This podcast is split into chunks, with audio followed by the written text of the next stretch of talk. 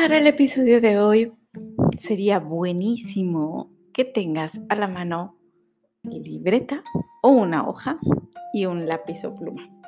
Porque te voy a pedir que dibujes algo, ¿sale? Para que me puedas ir siguiendo. Em, y antes de entrar, quiero comentarte o ponerte en contexto en lo que vas buscando tu pluma, tu hoja o donde puedas estar escribiendo, dibujando. Vamos a dibujar unos círculos, ¿ok? Em, creo que una de las situaciones más complicadas que puede vivir un emprendedor, sobre todo en ese proceso de emigrar de emprendedor a empresario, e incluso un dolor de cabeza de muchos de los empresarios, tiene que ver con el saber delegar, el aprender a delegar y el ah, asumir que tarde o temprano tienes que estar delegando cosas, tienes que estar soltando el control para que tu empresa crezca y o para que obtengas mayor libertad. Uno de los principales em, conflictos o retos a los que se enfrentan cualquier empresario, cualquier emprendedor que está iniciando con este proceso es que se vuelve esclavo del negocio, que como emprendedor se pudiera entender, dado que posiblemente estés tú solo o estés con un equipo muy pequeño y una carga significativa del trabajo esté sobre tus hombros. Pero si desde el inicio no sientas las bases para que puedas estar alcanzando verdaderamente tu libertad, que al menos es donde gira mis asesorías o em, mis intervenciones con mis clientes, sentar esas bases para que puedas estar disfrutando de la libertad. Digo, honestamente, al menos a mí no me interesa tanto el coleccionar dinero como si fuese, ya sabes, coleccionista de algo. O sea, aquí tengo dinero y por acá tengo eh, jarritos o tacitas de los lugares que visito. O sea, realmente no me interesa. Lo que quiero es lo que puedo estar haciendo con el dinero. ¿Y de qué me sirve tener dinero si no voy a poder tener el tiempo de disfrutarlo? Yo lo que busco es tiempo, calidad de vida. ¿ok? Y la mayoría de las personas que me contactan al menos buscan lo mismo. Em, y algo que definitivamente no se puede hacer es tener una empresa que te absorba por completo. Y aquí algo con lo que se suelen engañar muchísimos emprendedores es con la idea de conforme vaya avanzando esto ya me voy a poder ir soltando. La realidad es que si no tienes una estructura clara, si no aprendes a identificar claramente cuáles son esas actividades que tienes que estar delegando y detonas todo ese proceso de documentación, eh, desarrollo de toda la estructura, vaya a sentar todas las bases para que puedas delegar de forma efectiva, entonces, no importa cuánta gente tengas, no importa el nivel de ventas, vas a seguir siendo esclavo de tu empresa. Y esto lo he visto en muchísimas organizaciones, empresarios que ya tienen su compañía de 20, 30, 60 años, que tienen a 50, 200, 2000 colaboradores y siguen siendo esclavos de su negocio tienen sí o sí que identificar claramente qué es lo que tienen que estar delegando. Y te quiero compartir un término nuevo que a mí honestamente me voló la cabeza. Este término lo acabo de aprender, o sea, es conocimiento así recién desempacadito de un nuevo máster que estoy iniciando y que estoy súper feliz con, con este programa. Y bueno, te cuento. Aquí se hace referencia a un término que se llama tu área de genialidad. No sé si lo habías escuchado. Todos tenemos finalmente un área de genialidad. Y aquí quiero, si ya tienes tu, hoja y tu pluma, dibuja un círculo pequeño y vas a poner ahí las iniciales A, G, ¿ok? A, G, y lo círculas, lo encierras en un círculo. Esa es tu área de genialidad. Tu área de genialidad es aquella actividad o aquellas actividades que solo, mm, vaya, que están muy alineadas con tu principal talento, con tu principal don, con tu don máximo, con, con eso para lo que pudiera ser irreemplazable, en el que la gente a tu alrededor pudiera decir, híjole, es que de plano esto nomás te sale a ti. Es, como, es lo tuyo. Okay, aquí estás tú. Ahí, esa actividad o ese par de actividades es en lo que tendrías que estar enfocado el 80% de tu tiempo. solamente en esas actividades, porque es lo que verdaderamente va a marcar una diferencia en tu negocio. Ahora, quiero que dibujes un círculo alrededor un poco más grande, arriba de este, ¿ok? Deja como un espacio para que puedas estar escribiendo. Un círculo un poquito más grande. Ese círculo un poquito más grande es tu área de excelencia. Y lo puedes estar anotando por ahí. Área de excelencia, ¿ok? Esta área de excelencia son todas aquellas cosas que puedes hacer muy bien.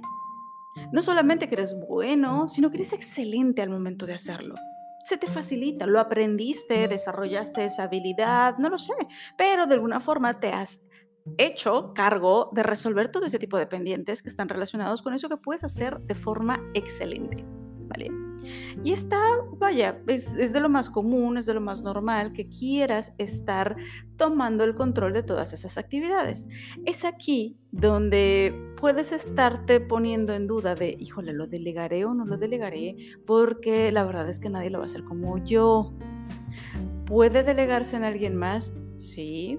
¿Es mi área de genialidad? No, pero está cerca. Pero yo lo hago muy bien, soy muy bueno para eso. Esa es tu área de excelencia.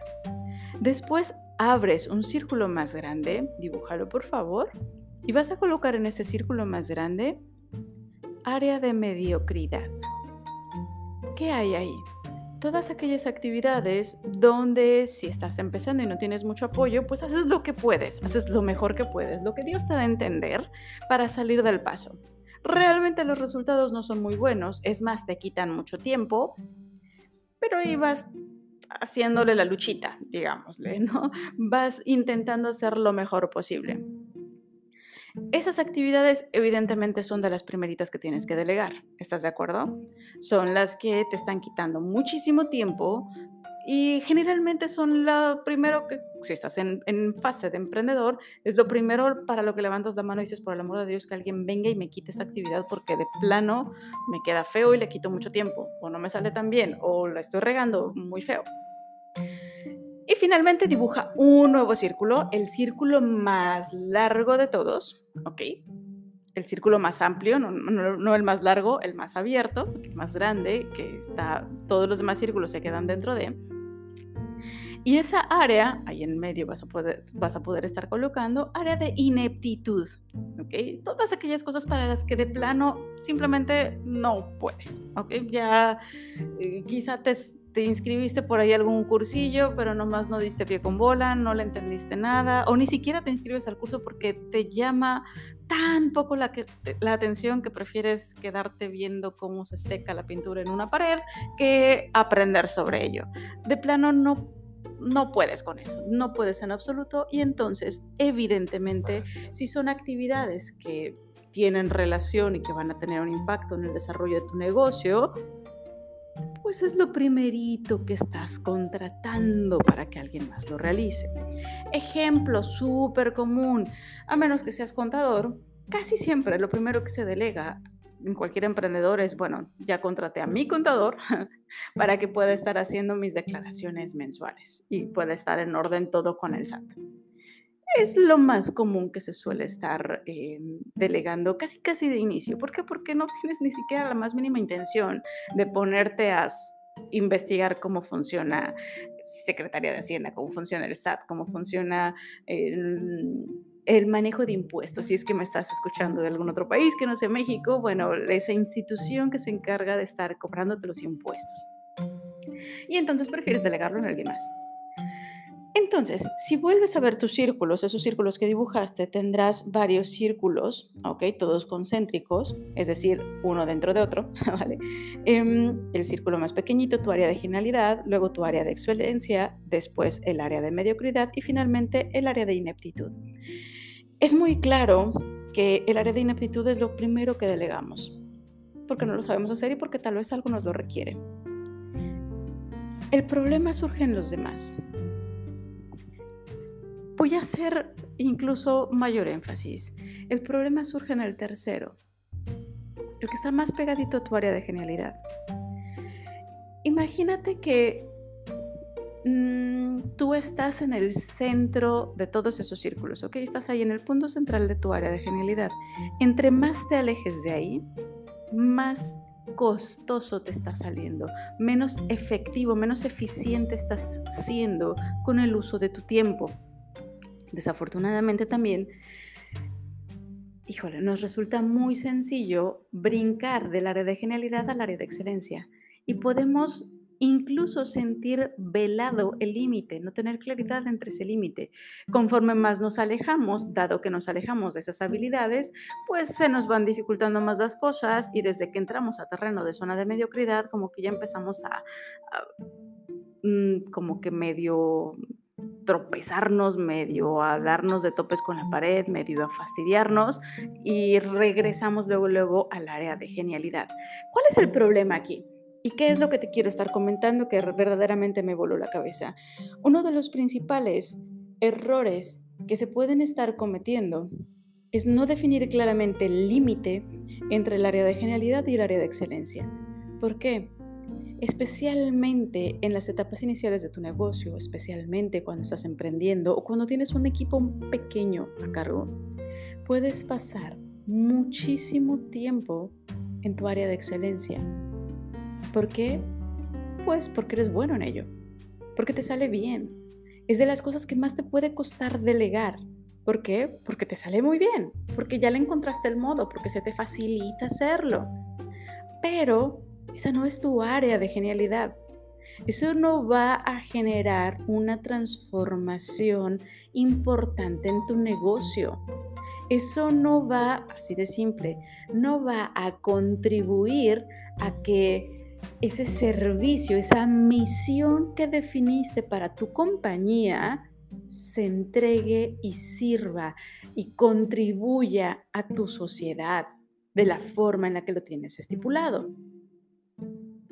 ¿Sí queda claro? En tu área de genialidad está como si fuese la bomba atómica. Si tú detonas tiempo ahí, vas a hacer explotar tu negocio, vas a hacer, vaya, en el mejor sentido, entiéndase, no quiero que se, si, si, tienes esa imaginación tan gráfica como la mía, cuando dije bomba atómica ya me imaginé Hiroshima y Nagasaki por ahí, pero así, pero en positivo, ¿ok?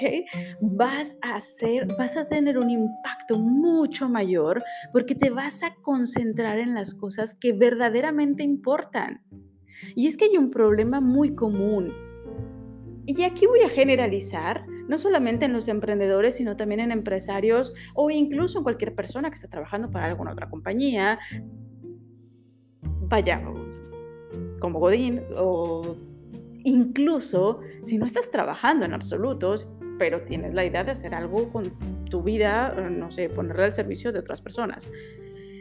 En ocasiones, en muchas ocasiones, se nos olvida qué es lo importante. Más aún, en muchas ocasiones tenemos presente qué es lo importante, pero no nos aseguramos de que lo importante de cada día sea verdaderamente lo importante. Dice que esto suena como a trabalenguas, pero es que prestarle un poquito de atención. Lo más importante que podemos estar teniendo en mente todo el tiempo es asegurarnos de que lo verdaderamente importante se trate como lo verdaderamente importante.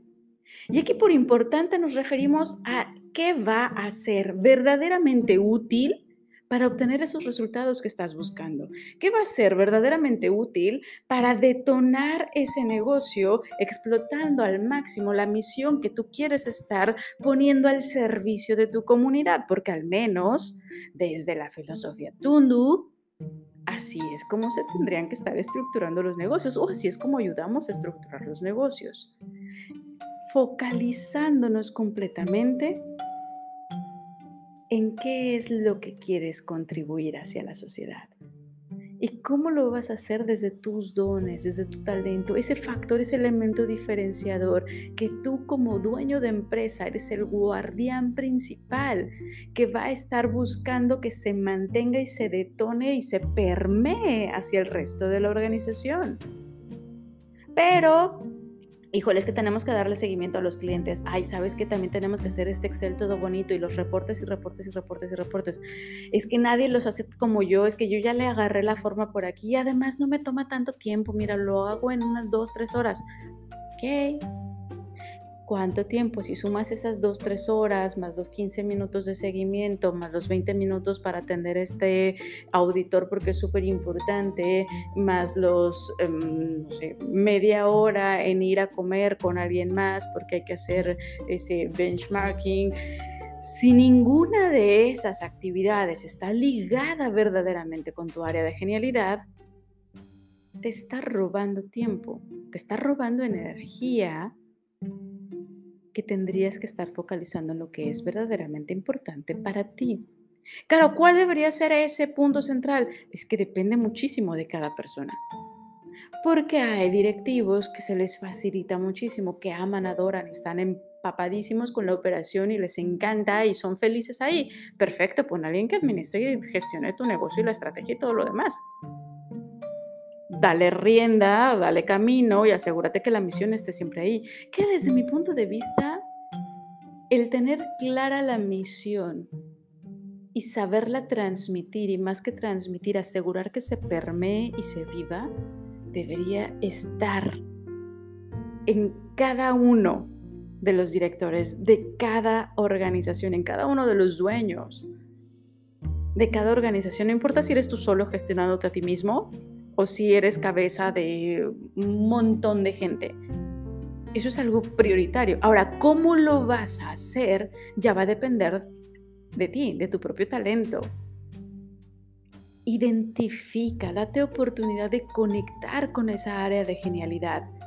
Y en cuanto puedas, empieza a delegar todo lo que haces con excelencia. Porque eso es lo que más te puede estar deteniendo. Alguien a quien admiro un montón, seguramente la frase es de alguien más, pero yo lo escuché la primera vez de él. Y menciona que lo bueno es enemigo de lo extraordinario. Lo bueno es enemigo de lo extraordinario. Esa área de excelencia es lo bueno para ti. Date oportunidad de vivir en tu área de genialidad un mayor tiempo no te estoy diciendo que te quedes al 100%, quizá ahí, sino evidentemente tendrías que estar viendo algunas otras cosas, pero sí busca que al menos el 50% de tu tiempo, o ya muy codo, el 40% de tu tiempo, esté dedicado a explotar al máximo esa área de genialidad y vas a ver cómo tu negocio se transforma. Espero que eso te sirva un montón. Yo soy Cara Hernández. Nos escuchamos mañana.